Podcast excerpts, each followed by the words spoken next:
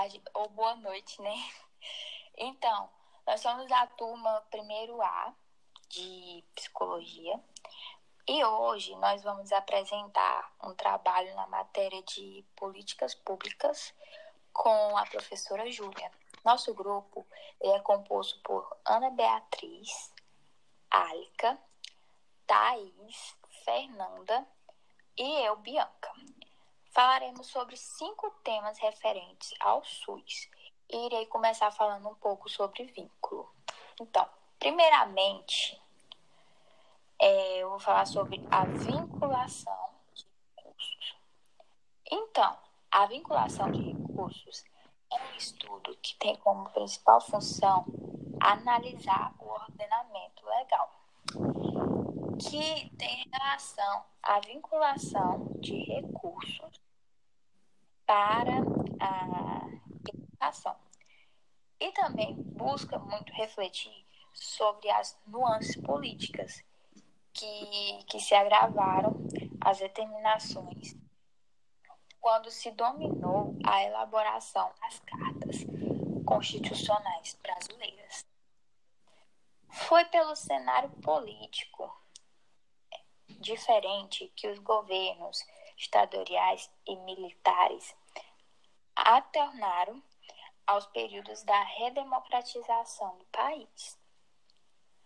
Então, o, o financiamento da educação básica pública do nosso país, ele é, como eu posso dizer, ele é marcado pela busca da vinculação constitucional de um percentual é, mínimo de recursos para a educação, principalmente depois da Constituição Federal de mil, 1934.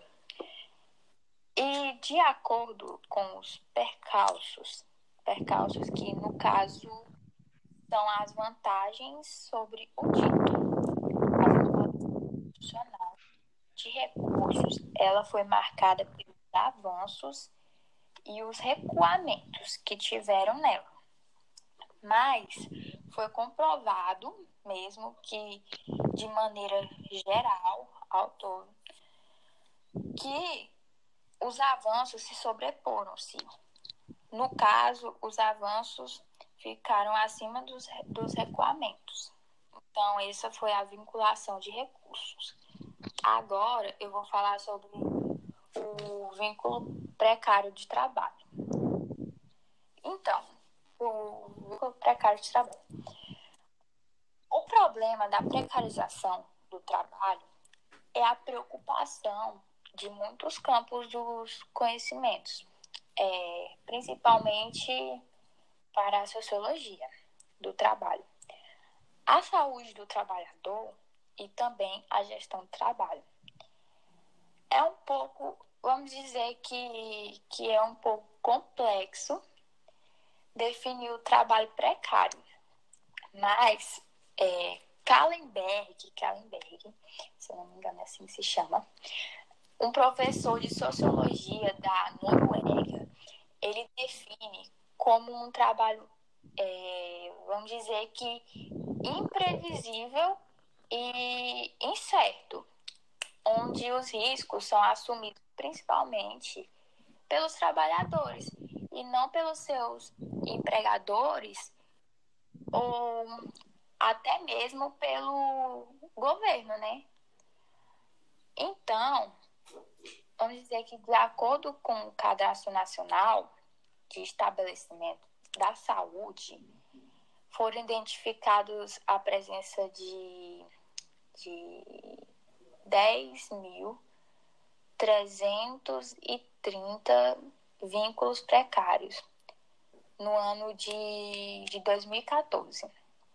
E a situação da precarização dos vínculos trabalhistas, ela, ele esteve mais presente nos profissionais do nível do nível superior, que desempenham certas atividades nucleares.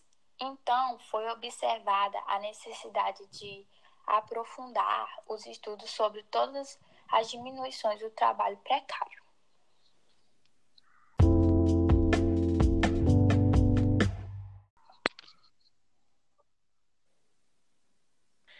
Vou falar sobre humanização, começando pela humanização da atenção à saúde. No campo da saúde, a humanização é descrita como uma aposta ético-estético-política. Ética, porque envolve a atitude de usuários, gestores e profissionais de saúde comprometidos e corresponsáveis. Estética, porque se refere ao processo de produção da saúde e de subjetividades autônomas e protagonistas e política, porque está associada à organização social e institucional das práticas de atenção e gestão na rede do SUS. Foi criada pelo Ministério da Saúde em 2003. A Política Nacional de Humanização, atuando de forma transversal as demais políticas da saúde, a fim de interferir na qualificação da atenção e gestão do SUS. Consiste em valorizar a dimensão subjetiva e social em todas as práticas de atenção e de gestão no SUS, valorizando o compromisso com os direitos do cidadão. Humanização do trabalho em saúde. Segundo o Ministério da Saúde, é uma proposta para melhorar a qualidade das relações de trabalho na saúde, principalmente em relação à assistência à clientela, ou seja, a valorização dos processos de mudança dos sujeitos na produção da saúde. Consiste em reverter um quadro de mecanicismo do processo de trabalho a partir do investimento na construção de um novo tipo de interação entre os diferentes atores da saúde.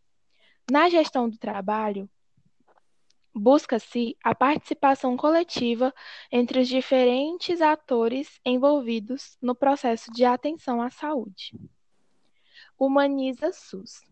Ele existe desde 2003 para efetivar os princípios do SUS no cotidiano das práticas de atenção e gestão, qualificando a saúde pública no Brasil e incentivando trocas solidárias entre gestores, trabalhadores e usuários. A humanização é a valorização dos usuários, trabalhadores e gestores no processo de produção de saúde. Estimula a comunicação entre eles para construir processos coletivos de enfrentamento de relações de poder, trabalho e afeto.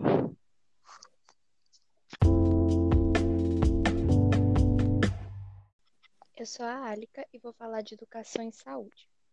Com o auge da medicina científica no início do século XX, as ações de educação em saúde eram de responsabilidade tanto dos profissionais da saúde quanto dos da educação.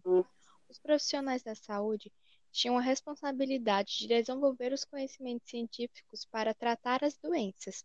Já os profissionais da educação tinham que desenvolver ações capazes de transformar os comportamentos. Só que essa forma de trabalho não incluía os problemas do dia a dia da população.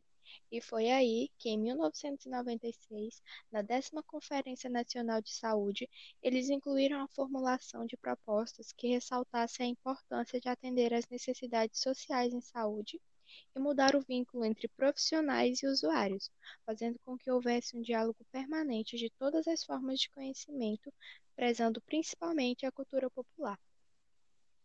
A educação em saúde é uma das estratégias de promoção da saúde conforme a Lei 8080 do SUS e estimulam a prevenção de doenças, a promoção da saúde, o engajamento da população e sua participação em assuntos relacionados à saúde e à qualidade de vida. Tem foco na orientação dos cidadãos com relação a cuidar e principalmente na prevenção de doenças. Ela é um processo que envolve a capacitação de pacientes, cuidadores e profissionais de saúde, influenciando-os a agir conscientemente diante de cada ação do cotidiano, com o aprimoramento de novos conhecimentos e práticas que vão além do não adoecer e englobam aspectos físicos, mentais, sociais e até ambientais. O seu objetivo é contribuir com a melhora da situação de saúde e da qualidade de vida de suas famílias e da população em geral. A educação em saúde se relaciona em diversas áreas, como alimentação saudável e prevenção às doenças crônicas não transmissíveis, prevenção às doenças negligenciadas, saúde e meio ambiente, saúde sexual e reprodutiva, prevenção ao uso abusivo de drogas lícitas ou ilícitas, educação em saúde bucal, saúde visual, e essas são só algumas. É importante lembrar que a promoção da saúde não está relacionada somente à ausência de doenças. Para garantir a todos o completo bem-estar físico e mental, o Ministério da Saúde possui profissionais e educadores capacitados de diversas áreas do conhecimento para ministrar cursos, palestras e outras atividades que permitem a interação direta com a população. Além disso, existem práticas indiretas de promoção da saúde, Orientar as pessoas a cuidar mais da saúde, ter uma melhor alimentação, fazer exercícios físicos, procurar postos de saúde, fazer exames de rotina, entre outras práticas que são de responsabilidade da população quanto à educação em saúde. As práticas de educação em saúde envolvem três segmentos de atores prioritários. Primeiro, os profissionais de saúde, que valorizem a prevenção e a promoção tanto quanto as práticas curativas. O segundo são os gestores, que apoiam esses profissionais. E o terceiro somos nós, a população, que necessita construir seus conhecimentos e aumentar sua autonomia nos cuidados individuais e coletivamente. Agora, trazendo para a nossa área de atuação, eu vou falar da psicologia na promoção da saúde. Na maioria dos países, os serviços de saúde mental têm baixa prioridade nas políticas de saúde pública, os investimentos na área psiquiátrica se concentram na terapia medicamentosa, mas o tratamento é longo e caro. E algumas doenças psiquiátricas podem ser prevenidas com ações menos invasivas e mais efetivas, como atividades terapêuticas e ações educativas em saúde. Essas medidas podem reduzir custos em diversos contextos da assistência, tanto para os usuários quanto para os profissionais. A educação em saúde é a combinação de vários comportamentos humanos em saúde, com várias experiências de aprendizagem e de ações educativas que permitam atitudes voluntárias, individuais ou coletivas, favoráveis à saúde, para manter ou atingir o nível ideal de saúde, desde que seja adequada às necessidades de cada pessoa. Hoje, a ação educativa em saúde é uma das principais estratégias no tratamento dos pacientes adoecidos mentalmente. A ação educativa é parte importante do trabalho dos profissionais de saúde, porque sua participação pode ser um diferencial no cuidado e fazer da ação educativa em saúde mental uma aliada do seu processo de trabalho, oferecendo melhor assistência. Duas estratégias importantes para a psicologia na prevenção da saúde são a prevenção de doenças por meio de mudanças de hábitos de comportamentos individuais e a promoção da qualidade de vida a partir de grupos e de ideias, de maneira a contribuir para pensar novas possibilidades junto com a população. Agora, um bônus. Vocês sabem qual a diferença de educação em saúde para educação na saúde? Educação em saúde refere-se à conscientização de toda a comunidade os cidadãos hum. nos cuidados e a prevenção da saúde. Já a educação na saúde refere-se à formação universitária de profissionais na área da saúde.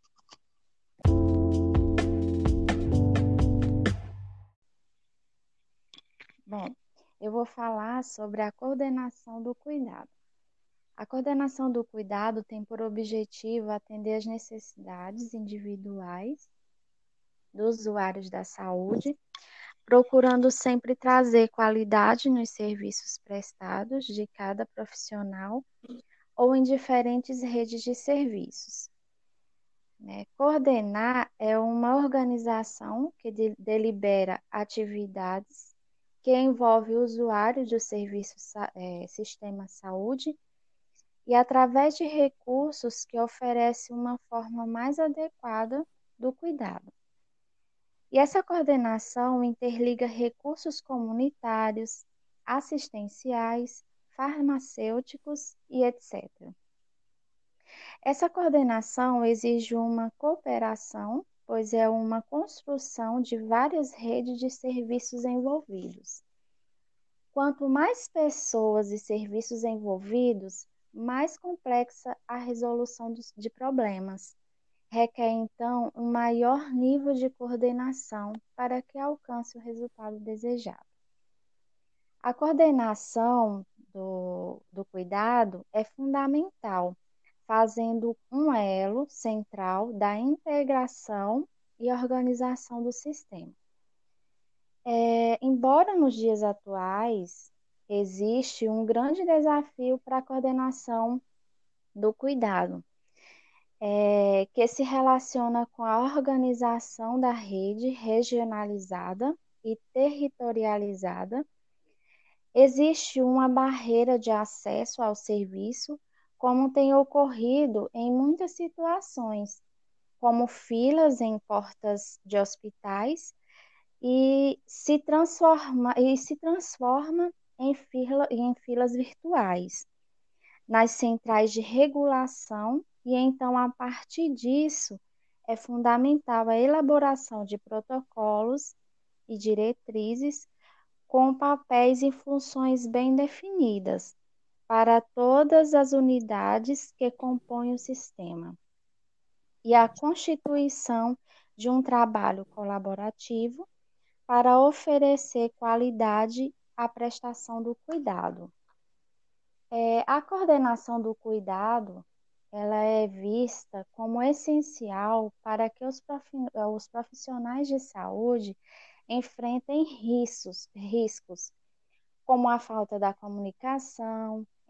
A coordenação do cuidado visa integrar ações e serviços de saúde em diferentes níveis de atenção em que vários profissionais utilizam mecanismos e instrumentos específicos para planejar a assistência, definir fluxos, trocar informações sobre o usuário, referenciar, contrarreferenciar e monitorar pacientes com diferentes necessidades de saúde a fim de facilitar a prestação do cuidado em local e tempo oportuno. Então, a falta da coordenação do cuidado contribui para graves erros de diagnósticos e de tratamentos. Então, aumenta o custo, com essa falha, aumenta o custo para o sistema e utiliza é, é, e a utilização indevida de recursos, provocando aumento nas filas de espera e hospitalização desnecessárias.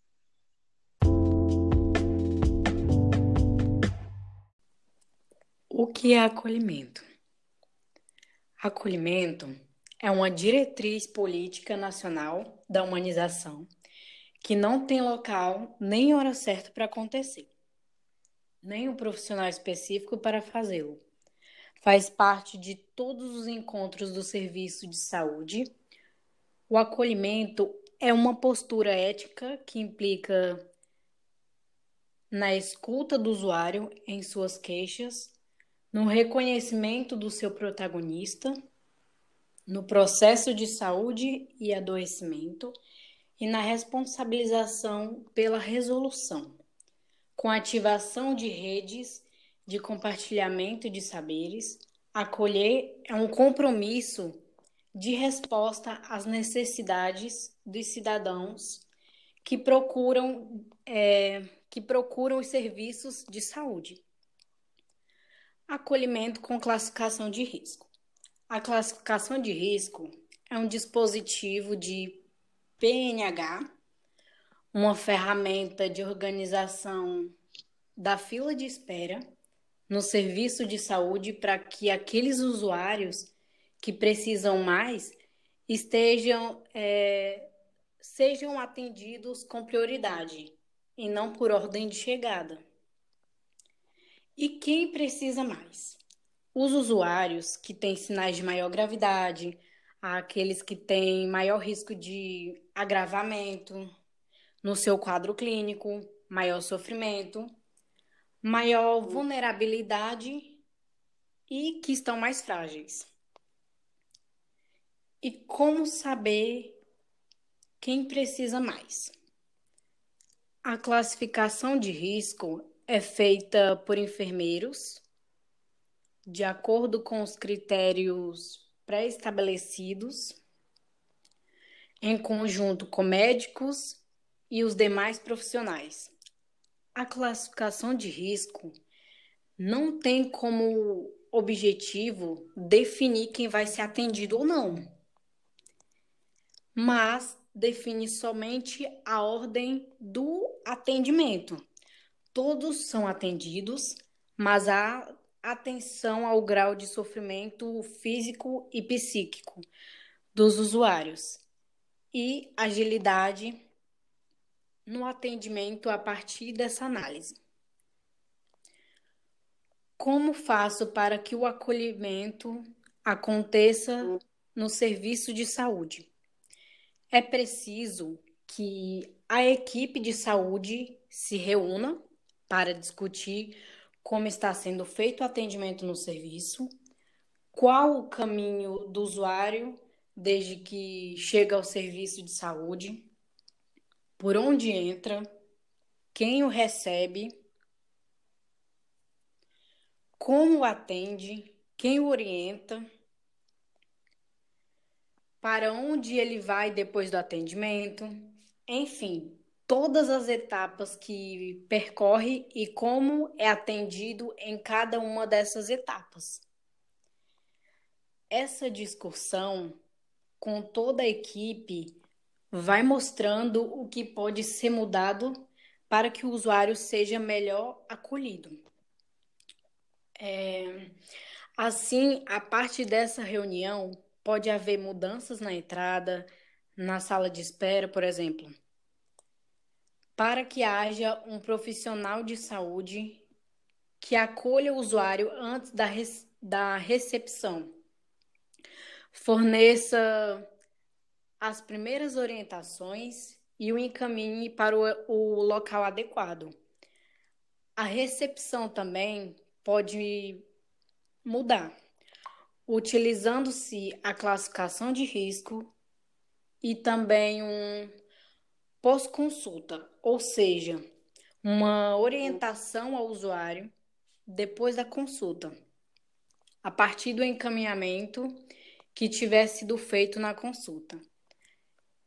É importante aplicar a, quali a qualificação técnica dos profissionais e das equipes de saúde para proporcionar essa escuta qualificada dos usuários, com interação humanizada, cidadã e solidária da equipe, usuários, família e comunidade.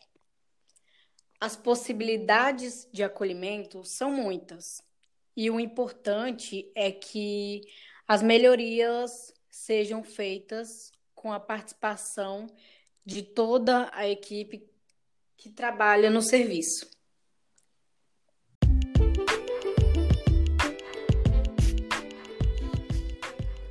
E esse foi o nosso trabalho apresentado. Eu espero que tenham gostado. Obrigada pela atenção.